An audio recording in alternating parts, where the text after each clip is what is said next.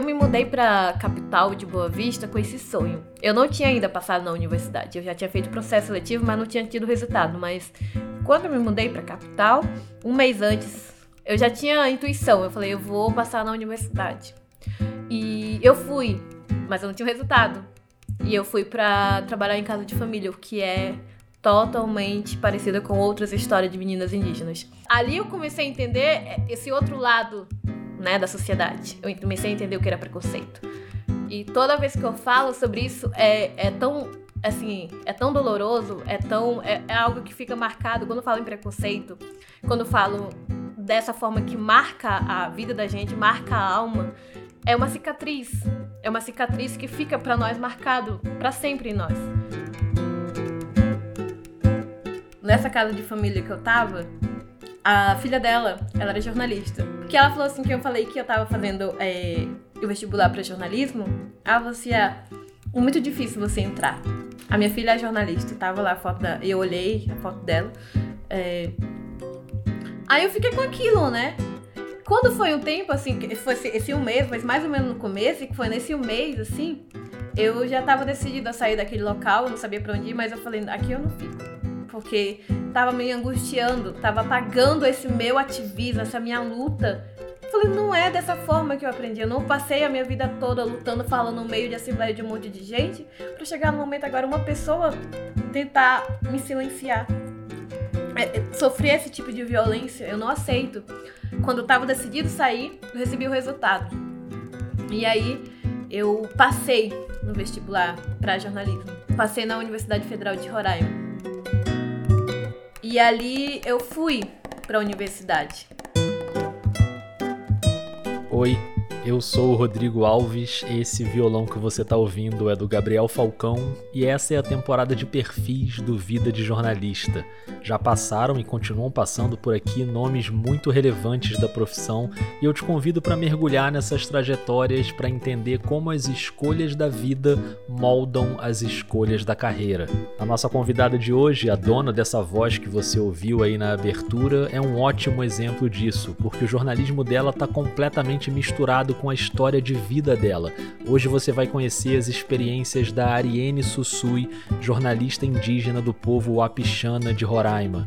Em mais ou menos uma década, ela foi da luta para entrar na universidade até o convite para integrar o grupo de transição do governo Lula. Então se ajeita aí, porque no meio desse caminho tem muita história boa. O Vida de Jornalista tem o selo da Rádio Guarda-Chuva. Jornalismo para quem gosta de ouvir. Como sempre, aqui nessa temporada, a gente começa do começo. Eu nasci em 19 de outubro de 1996, numa casa, num malocão, que é uma maloca redonda de palha. E naquele instante era uma serra, né? Um, não muito grande, pequena.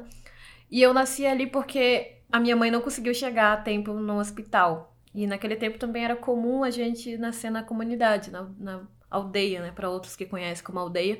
Para nós em, em Roraima se fala comunidade indígena.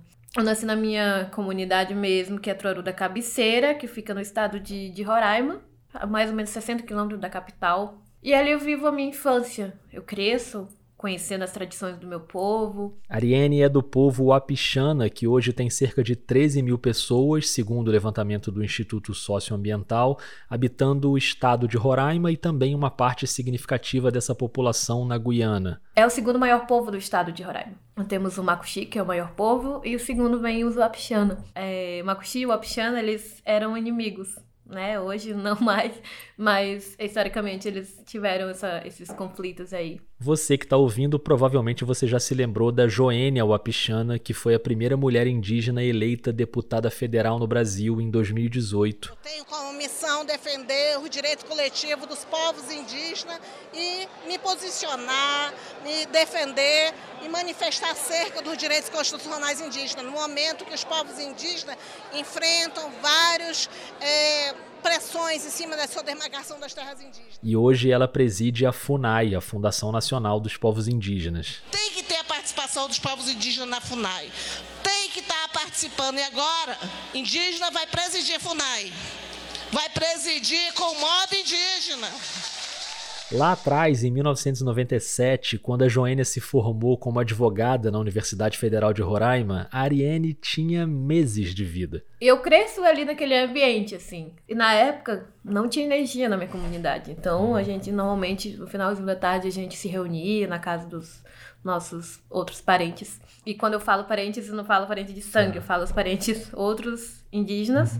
Só que para nós todo mundo é parente, então é isso. E aí ele, a gente compartilhava dessas brincadeiras, era momento de ouvir, né, os mais velhos também contando muita história, assim, o povo indígena gosta de contar história, falar muito é, contar os tempos antigos, falar sobre os animais, contar história, contar contos também. Daí, acho que com uns eu tinha uns oito, nove anos, a gente recebeu a Luz, né, pelo programa Luz Luz para Todos, se eu não me engano. O Luz para Todos foi um programa lançado em 2003 no primeiro governo Lula para levar a energia elétrica até áreas remotas. E agora, nesse novo governo, ele foi relançado. No outro governo, nós fizemos energia para 16 milhões de pessoas. Só é contra o Luz para Todos quem não sabe o que é trabalhar com candeeiro. Mas o povo quer luz. A gente usava antigamente lamparina, então foi um, um, recorte histórico, assim, que eu lembro. Eu lembro que quando foi a inauguração, vamos ligar o interruptor, chegou energia. Então eu lembro que foi uma grande dança, assim, com o pessoal com lamparina. De repente apagaram as lamparinas e pá, acendeu as luzes, assim. Eu lembro, assim, eu acho que vagamente, mas eu era criança ainda. E, e aquilo ali pra gente era a gente ficava ligando o tempo todo, pá, a energia pra a lâmpada desligando, e só porque a gente achava engraçado aquilo ali.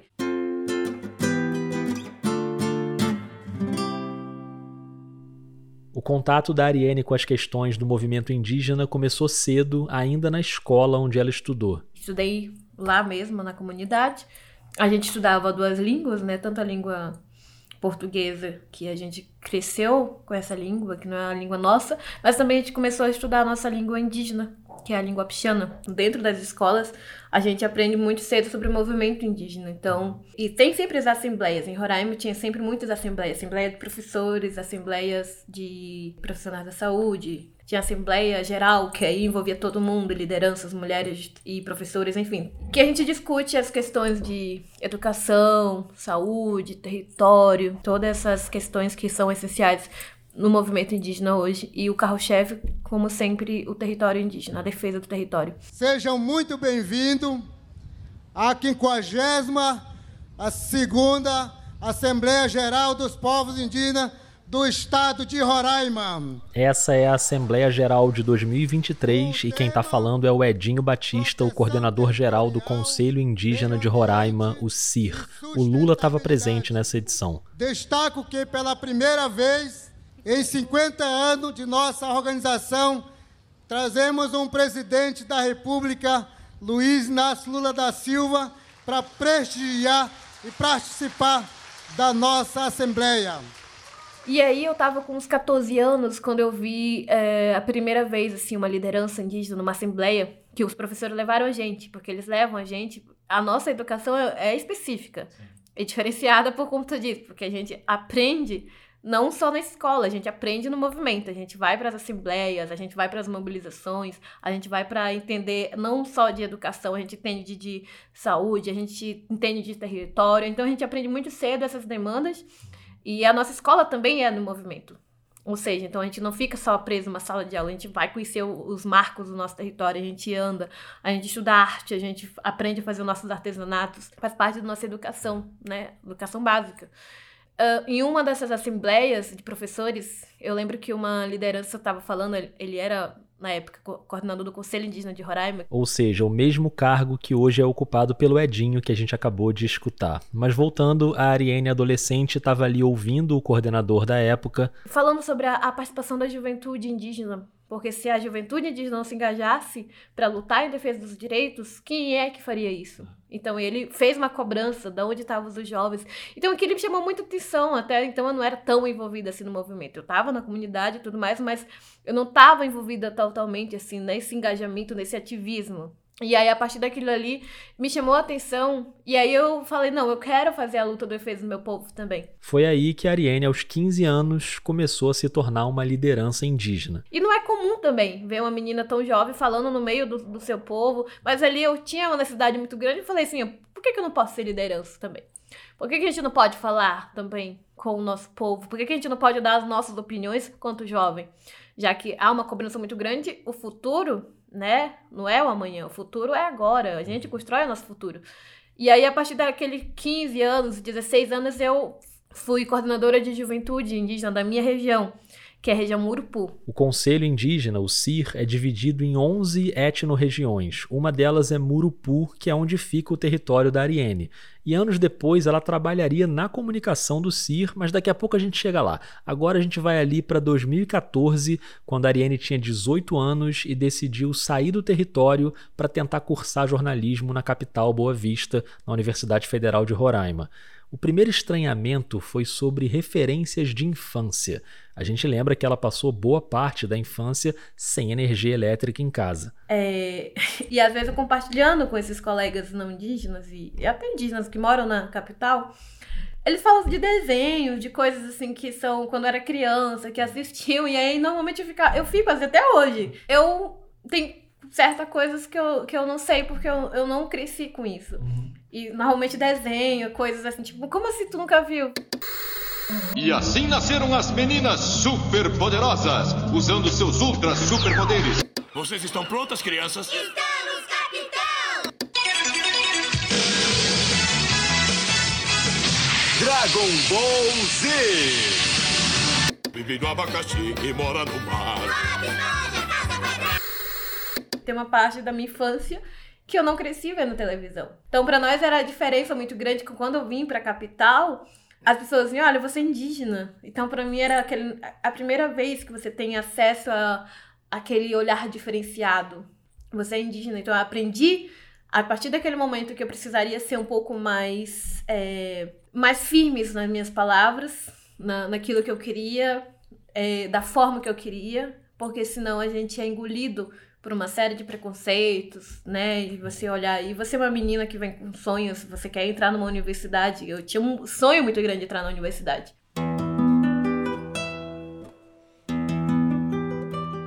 Isso que a Ariane falou sobre ser mais firme nas palavras, é claro que aqui no episódio a gente está batendo um papo, então ela está falando normalmente numa conversa amistosa. Mas se você não conhece a Ariane, depois dá uma procurada em algumas falas dela. A gente conversou durante o congresso da Abrage em São Paulo e ela participou de algumas mesas. É muito impressionante ouvir essa mulher falando em público. E é legal agora identificar aqui a origem desse jeito de falar, mais firme. Daqui a pouco mais adiante no episódio você vai perceber que as falas dela vão ficar ainda mais contundentes. Mas agora eu quero voltar para aquela história lá do começo, lembra? Quando ela vai para Boa Vista ainda sem saber o resultado do vestibular e ela chega na capital para fazer trabalho doméstico numa casa. Antes daquela mulher que ela citou lá no início, que a filha era jornalista, teve uma outra casa.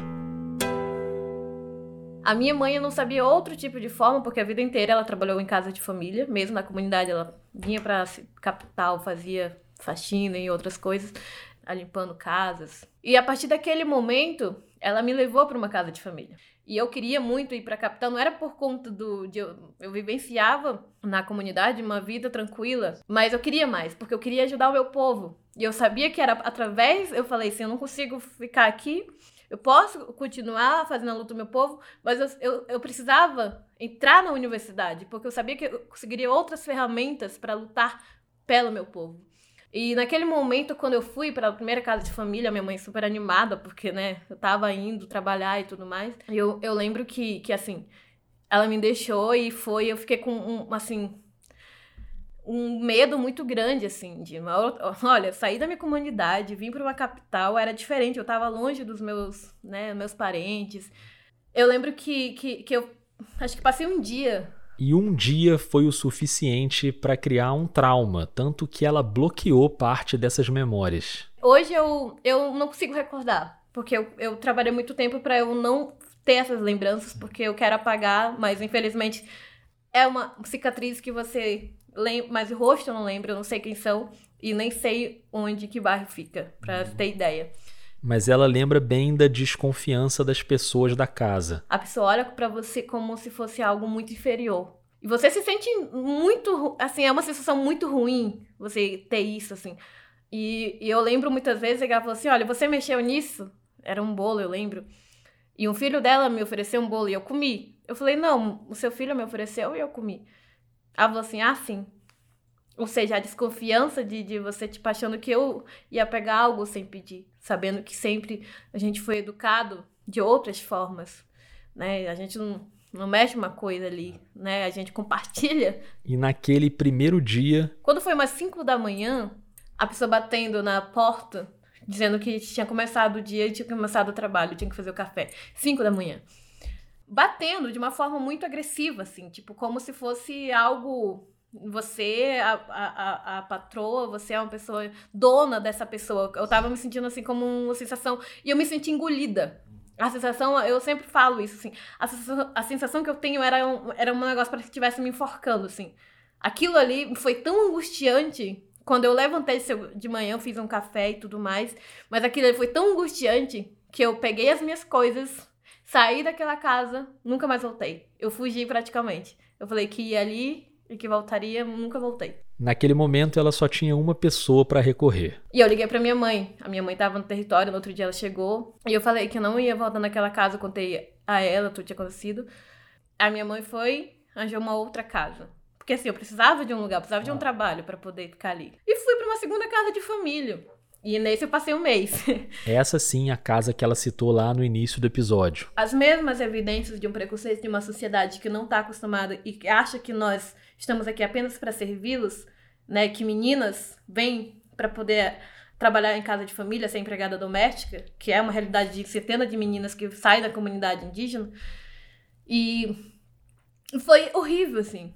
É, sem carteira assinada. E a pessoa, ela não queria que dormisse ali. Aí eu falei, não, não dormir eu não vou. Tinha uma casa de amiga, fiquei lá. Todo dia eu ia a pé, era muito longe. Foi, foi, foi algo angustiante, assim. Quando passou o mês, eu já não aguentava mais. E teve uma vez que ficou marcada também, um filho de, dessa mulher, é, alguma coisa quebrou, um prato quebrou, e não fui eu que quebrei. Foi uma pessoa de lá da casa que quebrou.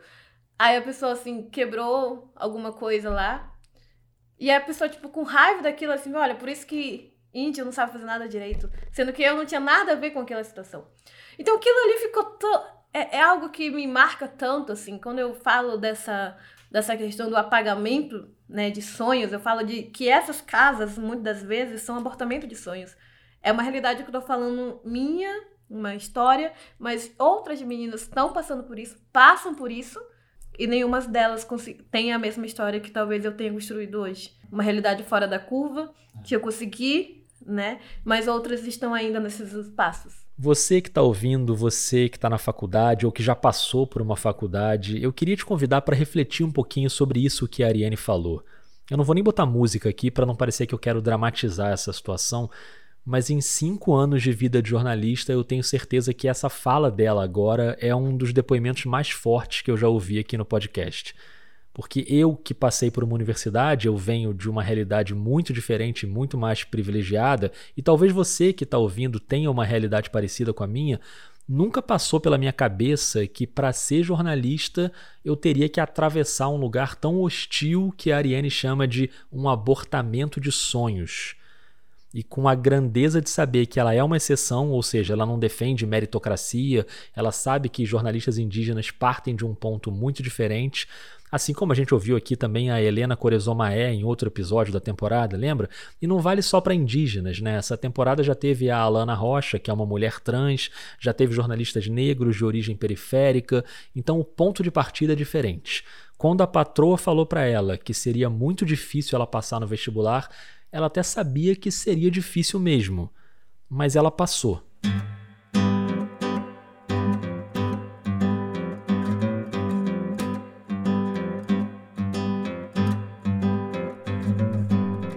Agora sim, um pouquinho de música para embalar essa próxima fala da Ariane no momento em que ela estava decidida a sair daquela casa. E quando naquele momento eu recebi o resultado, quando eu estava decidido sair, eu recebi o resultado. E aí eu passei no vestibular para jornalismo. É, e aí eu mudei pra casa de uma tia. E que foi uma pessoa muito acolhedora, foi uma mãe que eu tive mesmo ali na capital. Foi onde começou a mudar tudo. O rumo, né, a rota, que eu tinha toda uma rota para ser dar tudo errado, mas eu comecei a ter outra rota. E ali a minha tia me acolheu muito bem. Comecei a estudar e na universidade se abriu outras portas, que seriam as bolsas da universidade. Com os estágios remunerados, a Ariane conseguiu manter os estudos sem ter que buscar outros trabalhos. Então, foi que me manteve um sonho. Se hoje eu tenho várias perspectivas, né? Rodei o, o, várias partes do Brasil na época enquanto estudante, ganhei prêmios no, no na, na época enquanto estudante de jornalismo muito nessa reafirmação. Eu queria que as pessoas entendessem que as nossas vozes precisam estar ocupando esses espaços. Isso dentro da universidade, é, sempre me reafirmando enquanto indígena. As pessoas, mas por que, que você tem que reafirmar? Porque as pessoas precisam entender que eu sou indígena. Eu posso estar aqui compartilhando conhecimento, mas isso não, não, não diferencia do que, do que eu sou. Posso me formar enquanto jornalista, posso estar aqui falando de uma outra forma, mas isso não me faz menos indígena. Eu sou indígena. E as pessoas precisam entender isso, esse ponto central. Indígena ocupando esses espaços. Eu tinha muito essa firmeza, que foi a base do movimento indígena. Que foi o que me formou enquanto ser humano, enquanto uma primeira escola, é, uma primeira universidade é o movimento indígena. Foi o que me deu segurança para manter, enfrentar toda uma estrutura que não é feita para nós. E dizer mesmo assim, eu não quero eu quero fazer da, dessa forma. Não aceito que vocês falem sobre questões indígenas sem ter a participação dos indígenas. Então, mas obviamente que esse processo vai durar muito ainda, mas a gente está quebrando alguns esses espaços para eles entenderem que a gente também pode. Então, essa foi a minha luta dentro da universidade sempre e continua sendo até hoje. O diploma de jornalismo veio em 2019 e na reta final do curso aconteceu aquele movimento que eu já citei aqui da Joênia Wapichana ter sido eleita deputada federal. A Mayra Wapichana, que já esteve aqui no Vida, no episódio 92, Primavera Indígena, depois busca lá, a Mayra era assessora do Conselho Indígena de Roraima na época, e ela saiu para fazer assessoria da Joênia. A Ariane, que na época já estava pensando em emendar a faculdade com um mestrado, foi chamada para assumir a comunicação do conselho. Eu não estava pensando em ir para a assessoria de Conselho Indígena de Roraima, mas naquele momento a demanda das minhas lideranças me chamaram. E nós tivemos que tomar algumas providências com relação à proteção da nossa comunidade. Fizemos um, um lockdown dentro da nossa comunidade. E aí eu não podia dizer não. E eu fui. E aí eu assumi, eu estava no TCC e eu, eu assumi o departamento do Conselho Indígena de Roraima. A gente está falando aí de 2019 para 2020, veio a pandemia, o mestrado aconteceu e acabou que a dissertação foi sobre um fato importante na trajetória da Ariane, que foi a criação de uma rede de comunicadores indígenas. Em 2020 a gente cria a rede Wakiwai, mas cria com uma emergência. Cria porque era necessário entrou um contexto de pandemia. A gente fez o primeiro seminário de comunicadores. A gente estava pensando em fazer uma rede, mas claro que bem trabalhada. Então a gente tinha ali 30 comunicadores que foram para o seminário. Houve essa emergência porque os territórios indígenas estavam fechados. É, ninguém sabia o que estava acontecendo, mas sabia que tinha mortes e havia subnotificação dessas mortes. E não havia essa assistência do Estado com, em relação aos povos indígenas. E aí o que, que a gente fez? A gente fez uma reunião online, né, com, com eles, chamando essa urgência, foi uma, foi uma reunião super difícil, assim, porque naquele momento já tinha morrido lideranças do nosso, do nosso povo, enfim, do movimento indígena de Roraima, mas aí a gente fez esse chamado com eles, que era necessário a gente estabelecer um nome, estabelecer uma rede para que a gente pudesse ter recursos, para que esses jovens pudessem fazer um trabalho nos territórios, para que eles pudessem falar do que estava acontecendo ali. E assim surgiu a rede Akiwai, que significa Nossa Notícia, na língua apixana.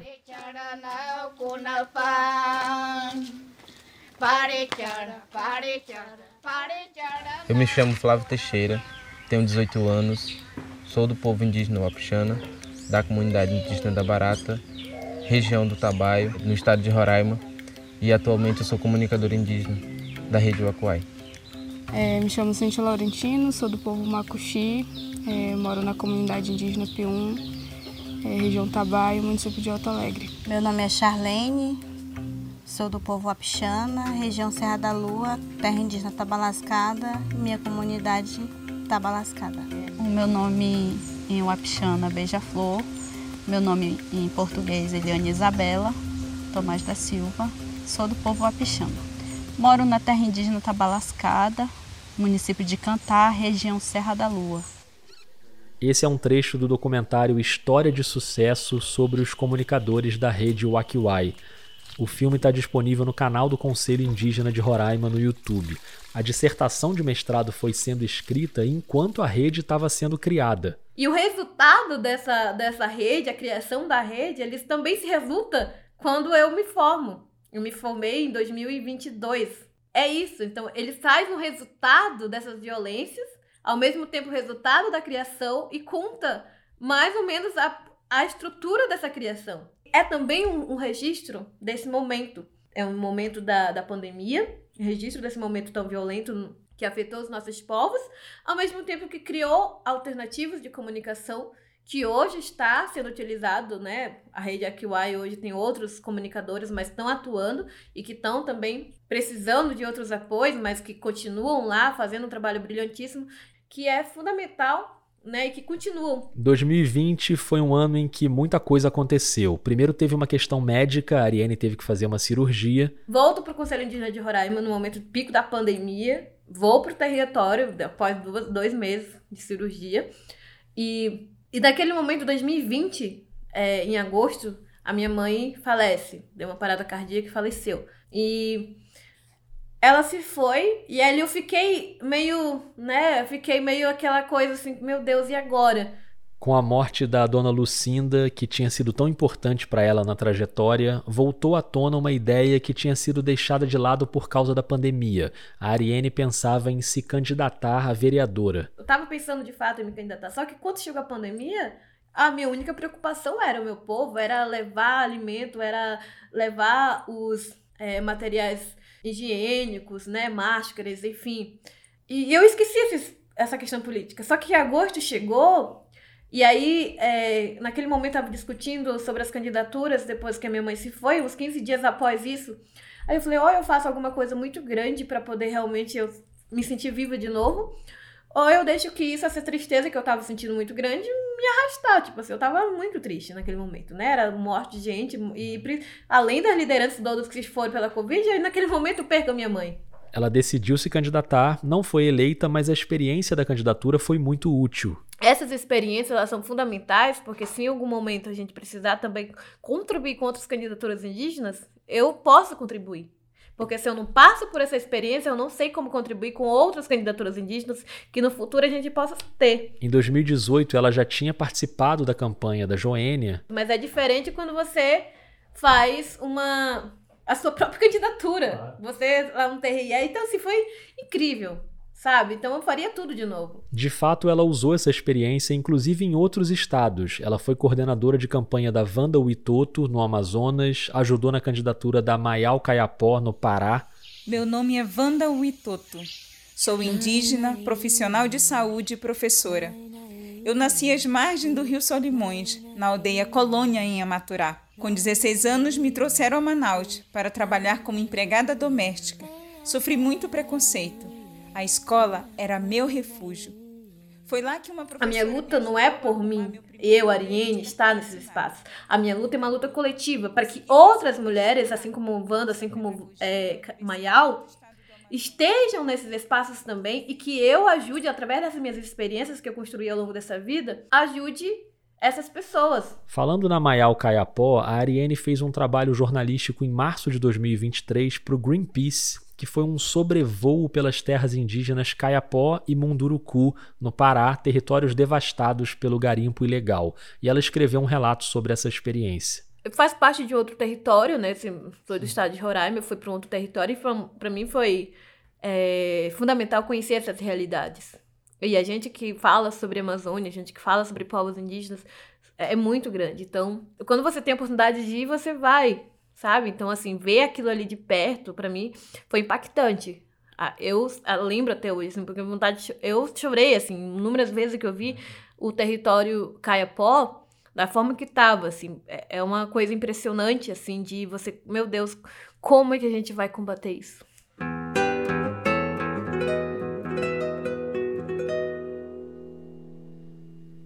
Esse combate ao garimpo ilegal foi uma das muitas coisas negligenciadas nos quatro anos de Bolsonaro, né? Ele era declaradamente um inimigo dos indígenas. Com a mudança de governo, com todos os problemas e os erros que podem acontecer, e eles acontecem, mas a gente tem uma mudança de postura. E isso começou depois do resultado das urnas em 2022, na formação dos grupos de transição, os GT, a Ariane estava atenta. Eu vi muita gente sendo chamada, né? Principalmente pro GT dos povos indígenas. E aí eu tava tranquila, assim. Mas é, sempre eu ficava pensando, eu falei, por que, que não tem indígena nos outros GTs? E teve um GT na área da comunicação. E aí eu, certa dia em casa, tranquilamente ali, eu recebo uma mensagem falando assim: olha, tem os GTs, né, que estão as pessoas nomeadas, e desses GTs são escolhidas algumas pessoas da sociedade civil para fazer parte. E a gente percebeu que não tinha indígena nesse GT, jornalista. Como a Ariane já tinha ficado conhecida como uma das primeiras mulheres indígenas mestres em comunicação no Brasil, ela foi indicada por bastante gente. Tanto é que quando cheguei no GT, eu falei, gente, quem foi que me indicou? Porque falava, foi fulano de tal, e a pessoa não foi fulano de tal. Ou seja, foi uma grande cadeia, assim, que me levou até o GT. A aprovação dos nomes demorou um tempo e a Ariane chegou já na segunda fase do relatório. Eu fui cota no GT de comunicação. E eu só entendi quando eu encontrei outra menina que estava ali, uma menina negra, que é a Nina da Hora. Você que está ouvindo deve conhecer, mas se você não conhece a Nina da Hora, procura aí nas redes, né? Ela é uma gênia, cientista da computação, figura importantíssima. Quando eu vi ela, uma pessoa negra, e eu, indígena, falei, nós somos cotas. O que também foi importante, porque nos outros GTs nem cota tinham. e, e, e estar nesse GT foi para mim, assim, algo fenomenal e ao mesmo tempo muito difícil. A dificuldade foi se adaptar a um outro tipo de jornalismo, o jornalismo institucional. Que é uma outra parada que não tem nada a ver com esse jornalismo de aqui que a gente faz, que é o jornalismo independente, que é essa coisa da crítica, que é essa coisa social. A sensação que eu tinha é que eu não posso contribuir, porque eu não entendia muito bem dessas questões. A minha contribuição foi muito colocar a Amazônia nesses espaços. A presença da Ariane ali no grupo foi importante para pautar os temas indígenas e o tema da Amazônia. Assim como a gente sabe que a presença de indígenas no jornalismo é importante em qualquer lugar para pautar esses assuntos. Eu percebo muito que muito das mudanças que a gente vem, né, que vem acontecendo, é porque cada vez mais tem um de nós nesses meios. Mas as mudanças só ocorrem quando as pessoas se propõem a mudar, porque há redações Há jornalistas e há vários veículos de comunicação que não querem mudar. Ou dizem que querem, pregam a diversidade, a inclusão, mas na prática, no dia a dia, a história é bem diferente. Isso parte muito da própria colonização. A gente fala sobre a decolonização. A gente fala sobre esse processo de mudar você não vai poder mudar a história de 1500. Você voltar lá, mudar, não vai. Mas você pode mudar a partir de hoje. A, a história dos povos indígenas no, no meio de comunicação X, nessa redação, vai ser contada de forma diferente. Aí sim, você vai começar a mudar toda essa estrutura que você teve de 1500 até aqui. A partir daqui, a história dos povos indígenas vai ser de outra forma. Então, isso vai muito de quem está proposto a fazer essas mudanças.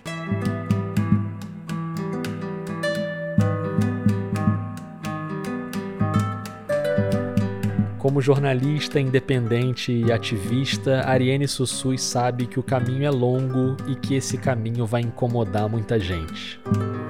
O jornalismo que eu, que eu quero fazer, continuar fazendo, é o jornalismo que faz a defesa dos povos indígenas, ao mesmo tempo que faz as mudanças sociais, ao mesmo tempo que traz essa crítica social, que as pessoas entendam que o jornalismo ele é para incomodar se eu fosse fazer um jornalismo que todo mundo ia gostar, eu não estaria fazendo jornalismo.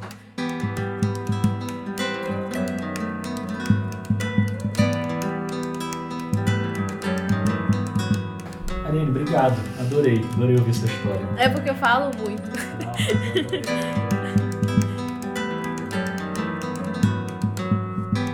Essa é a temporada de perfis do Vida de Jornalista. Eu sou o Rodrigo Alves e esse violão que você está ouvindo é do Gabriel Falcão. Eu agradeço demais a Ariane Sussui pela conversa e pelos ensinamentos. Agradeço a você que ouviu o episódio, espero que você tenha gostado. se você gostou, espalhe esse conteúdo por aí, me conta o que você achou. Procura aí o Vida de Jornalista no Instagram, no Twitter, no ex-Twitter, né? E agora também no TikTok. O papo com a Ariane foi gravado na ESPM em São Paulo durante o congresso da Abrage. Obrigado à ESPM que cedeu uma salinha para eu gravar as entrevistas. Nesses cinco anos, o Vida é um podcast financiado só pelos ouvintes. Se você acredita nesse projeto, quer que ele continue no ano que vem, eu te peço para considerar um apoio mensal a partir de cinco reais. É só buscar por Vida de Jornalista em uma dessas plataformas: Orelo, Catarse ou PicPay. A dica da Rádio Guarda-Chuva que eu vou deixar hoje é o fantástico Dissidentes, podcast do Renan Suquevicius. A temporada nova tem episódios ótimos, sempre contando histórias de pessoas que às vezes não encontram o seu lugar no mundo. Eu tive a honra e a alegria imensa de dividir com o Renan a final da categoria áudio do prêmio Vladimir Herzog de 2023. O Dissidente concorrendo com o episódio Quem Tem Medo das Trans e o Vida com o episódio final da série Eleições lições, o que nós aprendemos. Nem preciso dizer o quanto eu fiquei feliz de ser finalista do Herzog mais uma vez, né? Afinal, teve também a Sara Fernandes, do Brasil de Fato, e o Thiago Rogero, claro, com o projeto Querino. O detalhe é que eu estou publicando esse episódio exatamente no dia do anúncio dos vencedores, e aí eu resolvi não esperar para gravar a locução. Gravei logo aqui, publiquei logo, fica aí o suspense sobre o que aconteceu na final. Você que está aí no futuro, talvez você já saiba, eu aqui ainda não sei. E a verdade é que eu tô feliz de qualquer jeito, então muito, muito, muito obrigado. A temporada de perfis continua, vem mais coisa boa por aí até o fim do ano. Um beijo, um abraço e até mais.